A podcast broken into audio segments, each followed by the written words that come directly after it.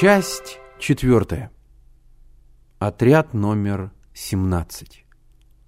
Глава 42. Уголок звена. Пионер свое дело делает быстро и аккуратно, размахивая молотком, разглагольствовал Генка.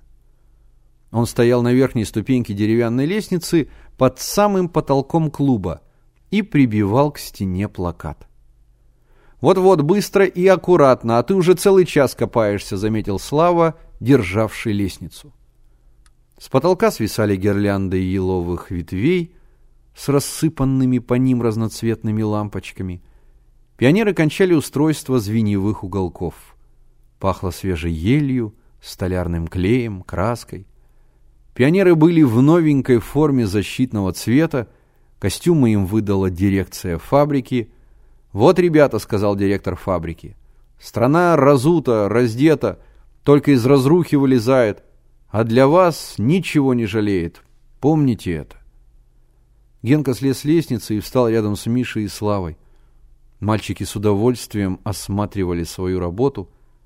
В центре звеньевого уголка красовался фанерный щит звено номер один имени Красного флота — Буквы были вырезаны в фанере и заклеены с обратной стороны красной бумагой. Сзади щита помещалась электрическая лампочка, и буквы горели ярко-красным пламенем. «А? Здорово!» — хвастался Генка. «Никто так не придумал». С банкой краски в руках мимо них пробежал маленький Вовка Баранов. Он чуть не задел Генку. Генка отскочил в сторону и с испугом посмотрел на рукав своей новенькой гимнастерки. «Бяшка несчастная! Носится, как кугорелый! Чуть гимнастерку не запачкал!» Генка с удовольствием пощупал гимнастерку. «Материальчик, первый сорт!» Он причмокнул губами. «Вот тебе и текстильная промышленность!» К ним подошел вожатый отряда Коля Севастьянов. «Коля!» — сказал Генка. «Смотри, как мы здорово придумали! Лучше, чем у всех!» «Неплохо», — равнодушно ответил Коля. «А хвастать нечего. Ваше звено старше, у вас и должно быть лучше. Поляков, быстро, со звеном на площадку. Там Коровин со своими пришел». «Есть», — ответил Миша. «Первая встреча самая ответственная. Сумеете подружиться, будут ребята ходить.